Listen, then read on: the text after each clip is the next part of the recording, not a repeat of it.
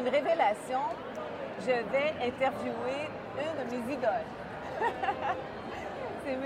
Bertrand Picard, renommé comme étant un grand explorateur, un pionnier des technologies vertes, un aviateur. C'est lui qui a fait le tour du monde en avion solaire, un psychiatre. C'est un homme qui a beaucoup écrit aussi je vous suggère ses lectures. Moi, j'ai lu beaucoup de ses livres. Alors donc, c'est un grand plaisir et un grand honneur. Monsieur Picard, bonjour et merci beaucoup d'être avec nous aujourd'hui. Une autre fois à la COP, n'est-ce pas, avec euh, beaucoup d'enthousiasme, beaucoup de lucidité aussi. Est-ce que vous êtes ici avec des objectifs précis cette année? Oui, l'objectif, comme d'habitude, je dirais, de changer le narratif d'arrêter d'avoir tous les chefs d'État qui se succèdent à la tribune en faisant la liste des problèmes et en se contentant de dire il faut faire quelque chose. Maintenant, ce que j'aimerais, c'est que les chefs d'État disent quoi faire et comment faire. Implanter. Et pour ça, eh bien, il faut des solutions. Donc notre rôle à la Fondation Solar Impulse, c'est ce qu'on a fait pendant cinq ans avec Ecotech Québec, c'est d'aller chercher des solutions partout dans le monde, des solutions économiquement rentables et capables de protéger l'environnement, et de les amener aux chefs d'État, de les amener aux régions, de les amener aux villes, de les amener aux entreprises, pour qu'il y ait vraiment une implémentation qui puisse se faire et qu'on passe des grands discours vides à des actions concrètes. En quoi votre expérience, parce que vous avez une vaste expérience, que ce soit, comme on disait tantôt, d'exploration, de découvreur, de pionnier dans les technologies, de psychiatre, d'aviateur, en quoi votre expérience vous aide-t-elle à accomplir votre rôle et votre mission aujourd'hui? Eh bien, écoutez, comme psychiatre, on sait qu'il faut parler le langage des gens qu'on veut convaincre.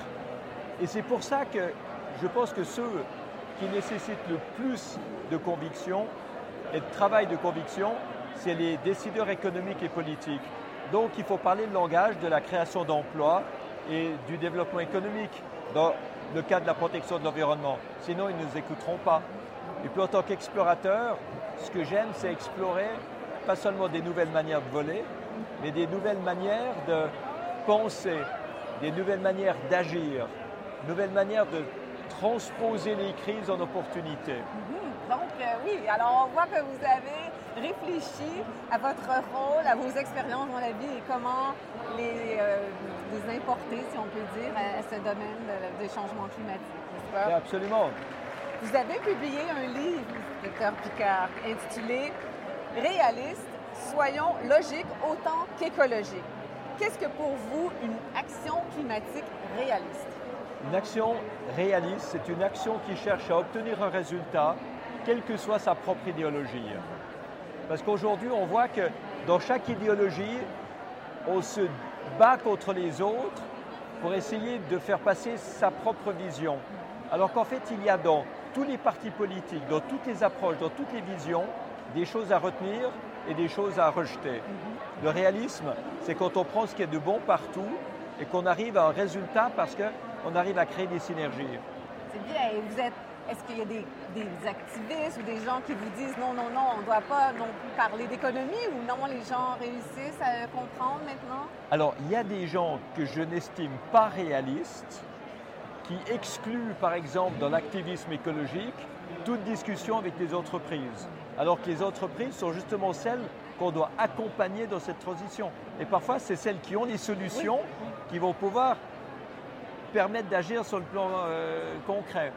Euh, mais il y a aussi des entreprises qui continuent à penser que la seule manière de faire, c'est ce qu'elles ont toujours fait et qu'il n'y a pas pour elles de rentabilité possible dans l'écologie, alors que c'est exactement le contraire.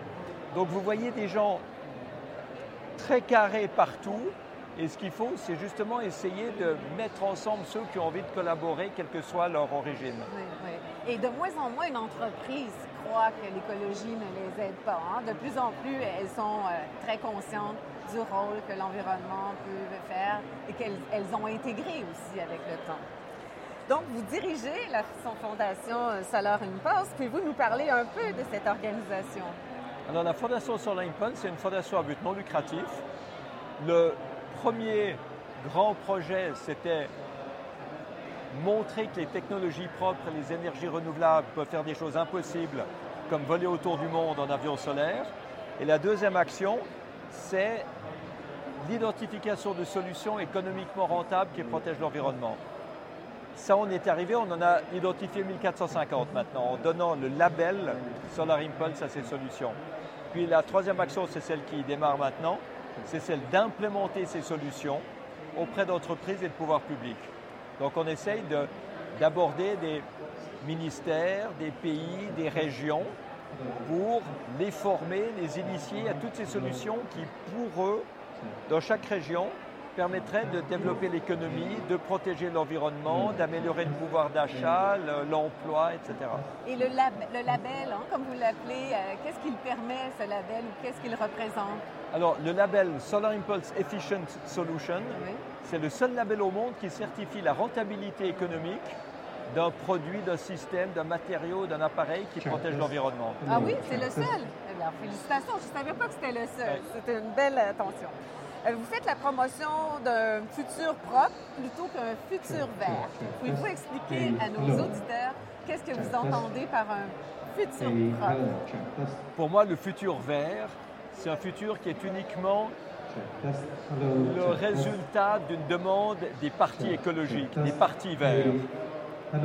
Le futur propre, c'est un futur qui est efficient, c'est-à-dire qui intègre l'économie, qui intègre la politique, qui intègre l'industrie, de manière à arrêter que notre monde gaspille autant, euh, gaspille de l'énergie, gaspille des ressources naturelles, gaspille de la nourriture, gaspille des déchets parce qu'on n'a même pas compris qu'on peut l'utiliser comme ressource. Et de cette manière-là, être plus efficient, c'est en même temps être plus économiquement rentable, tout en étant beaucoup plus écologique.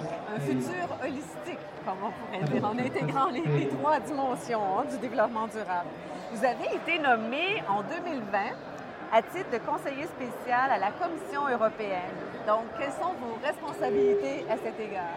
Ma responsabilité, c'est de d'envisager le futur sous un angle différent que l'extrapolation du présent. Et je travaille avec euh, le commissaire européen Maroš Sefcovic, qui est responsable du foresight de l'Europe, donc du futur de l'Europe, pour voir quelles sont les mesures qu'on pourrait introduire maintenant pour partir dans une direction qui est plus favorable. J'ai deux dernières questions pour vous. La première de ces deux, est-ce que vous demeurez optimiste? Je suis très optimiste quand je vois la quantité des solutions qui existent et je suis pessimiste quand je vois la difficulté de les implémenter et le temps qu'il faut pour les implémenter. Mais il faut garder espoir Mais c'est-à-dire qu'il y a toujours de l'espoir d'éviter le maximum de la catastrophe. On peut toujours faire mieux que le pire. si je peux m'exprimer comme ça. et puis ma dernière question, c'est qu'est-ce que vous retenez, qu'est-ce que vous avez, de, quoi avez-vous été le plus impressionné jusqu'à maintenant pendant la COP? Je vais peut-être vous surprendre, mais la rencontre qui m'a le plus marqué, c'est le chauffeur de taxi à qui j'ai donné 4 euros de pourboire et qui pleurait en me remerciant. Parce que ça montre à quel point la vie, c'est en majorité dans ce monde celle des plus démunis. Et quand on pense au changement climatique, quand on, change, quand on parle de toutes les actions qu'il faut faire, c'est pour que cette transition soit juste et prenne en compte ceux qui sont les, plus pauvres et les plus malheureux dans ce monde.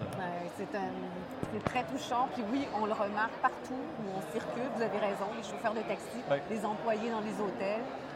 Et c'est là qu'on voit que dans les actions pour changer le cours des choses, de, toutes les actions pour protéger le climat, ben, on voit que ça doit toujours être axé sur les besoins des populations les plus faibles, sur leurs besoins en énergie propre, sur leurs besoins en alimentation, sur leurs besoins en santé, en éducation. Et ça, ça doit pouvoir être fait tout en protégeant l'environnement. Et c'est cette réconciliation-là qu'il faut absolument obtenir. Je peux vous dire que vous nous inspirez beaucoup et ne cessez jamais de croire en ce que vous faites, de croire en l'humanité, de croire à l'amélioration de la vie. Vraiment, nous continuons, nous poursuivons, nous, nous, vous suivons dans tout ce que vous faites. C'est un grand bonheur de vous rencontrer. Et merci beaucoup de nous encourager, de nous accompagner. Merci, M. Dr. Picard. Au plaisir.